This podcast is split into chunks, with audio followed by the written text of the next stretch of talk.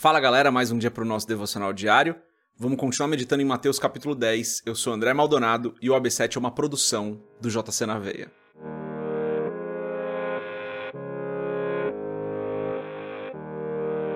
Mateus capítulo 10, dos versos 9 a 15, diz o seguinte: Não levem nem ouro, nem prata, nem cobre em seus cintos.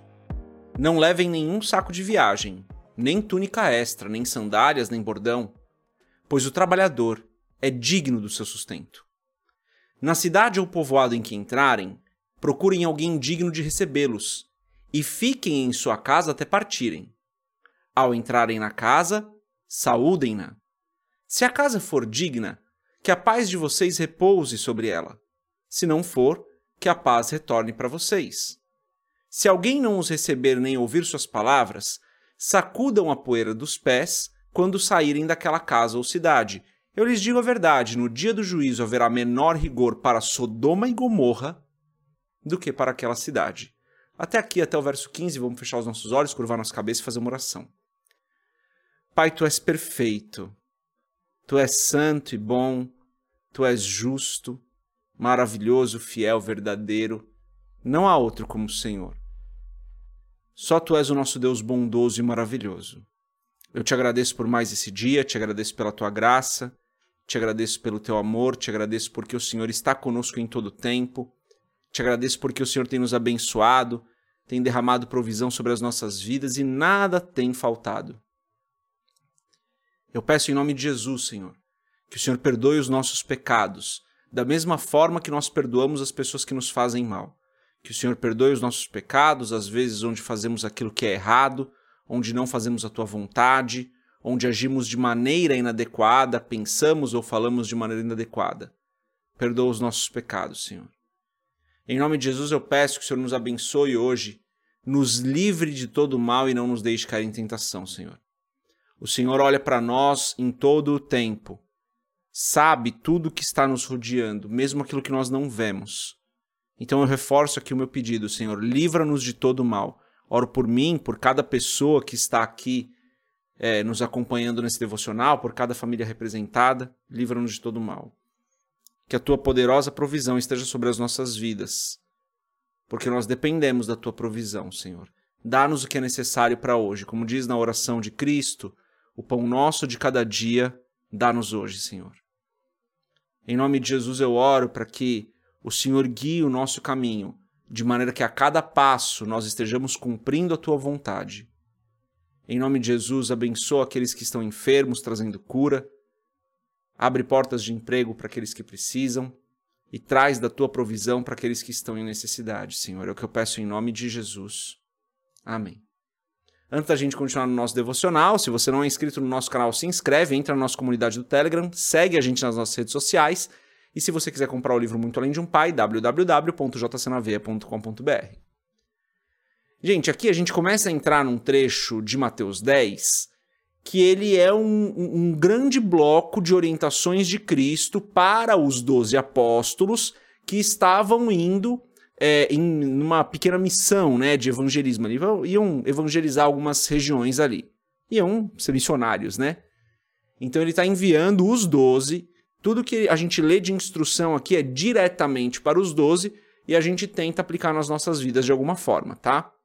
Mas o texto fala claramente que são instruções de Cristo para os 12 que estavam sendo enviados por ele na autoridade de Cristo.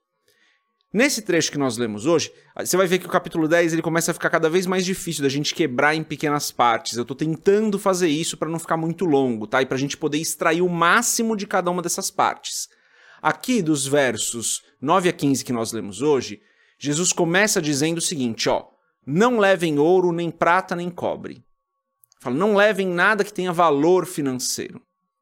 Não levem saco de viagem, não levem túnica extra, não levem sandálias, não levem bordão. E daí ele explica o porquê. Jesus não estava preocupado deles serem assaltados, Jesus não estava preocupado deles ostentarem alguma coisa, nada disso. Olha o que ele diz no verso 10 pois o trabalhador é digno do seu sustento. E aqui existe um princípio da palavra que se repete ao longo de toda a palavra, que é justamente esse: o trabalhador é digno do seu sustento.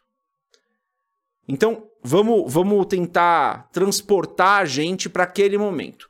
Jesus está com os doze, Jesus é, derrama autoridade sobre a vida deles, declara que a autoridade está sobre a vida deles, ele, ele dá essa autoridade para eles, para que eles curem os enfermos, expulsem os demônios, curem as enfermidades. Isso acontece um pouquinho antes, né? Se você está acompanhando os devocionais, está vendo isso. Então, Jesus está enviando os doze e dá essas instruções. E ele fala: não levem nenhum bem de valor, porque o trabalhador é digno do seu salário. Então, transportando a gente para lá, eles iam ir para outras cidades sem nenhum tipo de recurso financeiro é, um pouco mais expressivo ali.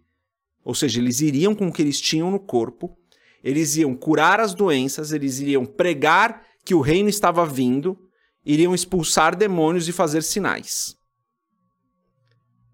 Essas pessoas, esses doze que Jesus estava enviando, eles precisavam se alimentar, eles precisavam ter onde dormir, eles precisavam do essencial, eles precisavam lavar os seus pés, eles precisavam, precisavam descansar, eles precisariam do mínimo essencial para uma pessoa sobreviver.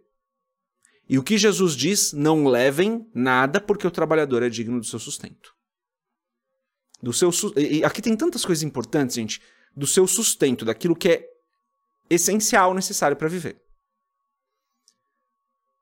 Beleza, então esse é o momento. Eles saem e eles começam a ir para outras cidades, eles não têm recursos, então eles começam a ir até a casa de pessoas que eles encontram, são pessoas de bom coração, que vão fornecer esse sustento para eles, porque o trabalhador é digno do seu sustento. Então eles se hospedariam na casa de pessoas que os receberiam, a gente vai ver isso amanhã, né, no devocional de amanhã, que os receberiam e essas pessoas dessas casas sustentariam eles. É isso que está acontecendo naquele momento. Vamos transportar para a nossa realidade hoje. Quantas vezes nós mesmos já fizemos isso, ou já não vimos outras pessoas fazendo, de não querer ajudar a pessoa que tem trabalhado na obra. E daí pode ser pastor, pode ser o que for na, na tua formação de igreja aí, tá? É, reverendo, o que for. Missionário, sei lá. Porque acha que aquela pessoa não é digna, porque acha que aquela pessoa não precisa, porque acha que aquela pessoa deveria fazer é, por merecer porque aquela pessoa não supriu as suas necessidades. Olha o princípio da palavra aqui que se repete. Aqui é só um texto, mas esse princípio se repete ao longo da palavra. Jesus diz: não levem nada, porque outras pessoas vão sustentar vocês. E aqui, antes que alguém venha acusar, eu não estou advogando em causa própria, ok? Eu não estou advogando em causa própria. Eu não sou, eu não tenho o meu sustento baseado na igreja, ok? Não tenho isso. Não tenho nem posição na igreja para isso, ok? Então eu tenho meu trabalho, é, trabalho todos os dias, galera, basta muito de verdade, que me sustenta. Deus usa o meu trabalho para me sustentar, ok? Então não estou advogando em causa própria, beleza? Não estou falando de mim, mas estou falando dos nossos líderes, dos nossos pastores, dos nossos missionários, dos nossos reverendos, seja, de novo, como for a sua formação de igreja. Essas pessoas que estão trabalhando na obra, elas são dignas do nosso sustento. Nós deveríamos sustentar essas pessoas. Ah, mas é, a gente vai ter que dar uma mansão para isso. Não, não é isso que eu estou falando. Estou falando do sustento. E aqui é claro que existe um universo inteiro de subjetividade, de dúvidas, de questionamentos, mas tem um princípio: o trabalhador é digno do seu salário. Difícil esse assunto, tá? Para um devocional, eu sei, denso, denso. Você não precisa concordar comigo. Se você não concordar comigo, não precisa me xingar também aqui nos comentários. Tá tudo bem se você não concordar. Mas faz uma reflexão desse texto aqui. Faz uma reflexão de outros textos similares na palavra. Quando Paulo pede oferta para ofertar para uma igreja inteira, quando Paulo pede oferta, quando Paulo recebe sustento para ele. Então, quando a tribo de Levi recebe sustento do povo, lá, em, lá no povo de Israel no Velho Testamento. Então pega o princípio que está na palavra e faz uma meditação, ok? E daí, se você entender que isso é o correto, pensa qual é a sua parte nisso. E eu não vou querer impor nada aqui, colocar nenhuma regra, nenhuma doutrina, eu não sou ninguém para fazer isso. Só estou pegando um texto importante da palavra para que a gente medite de onde está o nosso coração. Se o nosso coração está olhando primeiro para a gente, do que a gente merece, do que a gente tem que ter, ou se a gente está olhando para aqueles que estão trabalhando na obra e ajudando essas pessoas. Quantos missionários não estão passando fome aí mundo afora porque a igreja não tem ajudado? Fica com essa reflexão para hoje, tá bom? Desculpa, um pouco mais pesado hoje, hein, gente? Desculpa por isso. Normalmente eu tento ser um pouco mais leve aqui. É que esse texto realmente é denso e tem que falar nos nossos corações. De novo, se você não concordar, tá tudo bem, expresse a sua opinião. Peço só que você seja educado nisso. E lembre-se, não estou advogando em minha causa, eu não recebo sustento da igreja, ok? Então, só estou pegando o texto e trazendo para a gente fazer uma meditação. Deus abençoe a sua vida, a gente se vê amanhã se Deus quiser. Paz.